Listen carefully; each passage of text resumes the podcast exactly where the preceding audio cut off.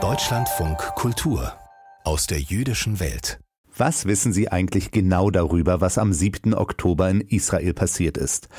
Die Hamas-Terroristen haben doch vieles mit Bodycams mitgefilmt, die grausamen Morde an hilflosen Menschen.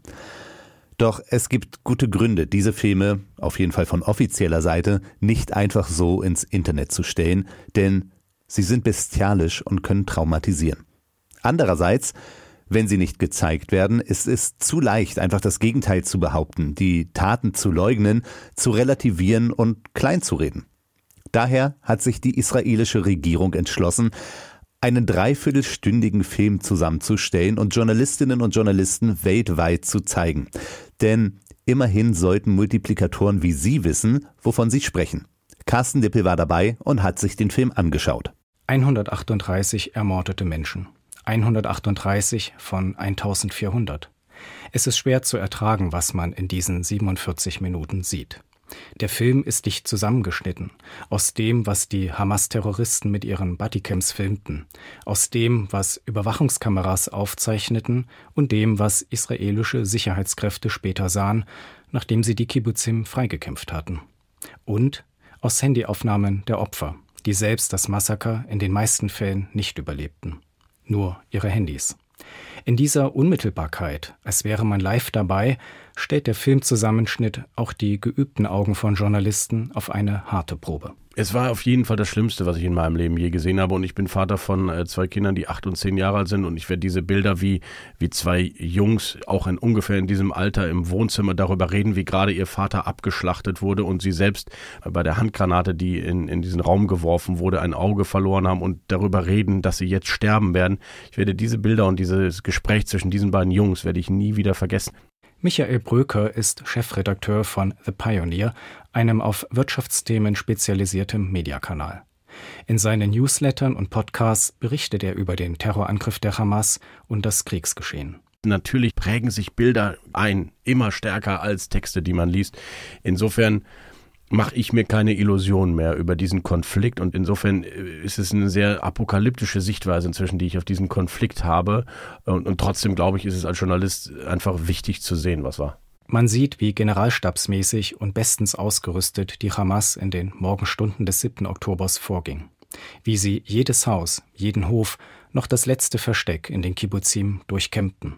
Gut informiert, wer wo wohnte.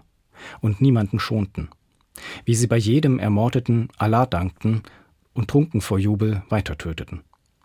Christian Wilb ist Chefkorrespondent von NTV im Berliner Hauptstadtstudio. Und was ich besonders beklemmend fand, und das war auch neu, das waren die Videos der Opfer. Und zwar dann der Moment, in dem ihnen klar wurde, dass es kein Entkommen gibt. Und bestenfalls wurden sie als Geiseln genommen und schlimmstenfalls wurden sie halt umgebracht. Und ähm, das betraf ja sowohl alte, junge Männer, Frauen, Kinder, die ja zum Teil im Schlaf überrascht wurden. Und es wurde ja kein Unterschied gemacht. Also jeder musste dran glauben. Der Film wird derzeit weltweit in vielen Botschaften des Staates Israel ausgewählten JournalistInnen, PolitikerInnen, Vertretern von NGOs gezeigt. Der israelische Botschafter in Deutschland, Ron Prosor. Die Welt muss wissen, was am 7. Oktober in Be'eri, in Ir Oz und in anderen Kibbutzim geschehen ist, damit niemand sagen kann, er hätte von nichts gewusst. Es ist also unsere Pflicht, vom Schicksal der Opfer zu erzählen. Wir wollen auch zeigen, was für ein Massaker Hamas begangen hat. Es ist das pure Böse, das unsere westlichen Werte zerstören will. An diesem Screening teilzunehmen und sich den unfassbaren Bildern auszusetzen, hält Mariam Lau, Redakteurin bei der Wochenzeitung Die Zeit, für ihre journalistische Pflicht. Also man, man sieht was wirklich Monströses so. Und das finde ich ist an diesem Film besonders. Es geht nicht um Kriegshandlungen oder so, sondern es ist wirklich, als würde man ein Pogrom auf Telegram sehen. Es verschlägt einem so ein bisschen die Sprache. Und ich musste neben dem schieren Schrecken auch wirklich so eine enorme Aufwallung von Hass niederkämpfen, die mich überkommen hat. Mariam Lau wird bald direkt aus Israel berichten. Der Film, der in Teilen in Israel kursiert, helfe ihr dabei, sich klarzumachen, was die Israelis sehen und wie die Stimmung im Land ist. Ich habe das Gefühl seit dem 7. Oktober, ich muss irgendwas tun, außer nur da zu sitzen und mit diesen Bildern zu leben.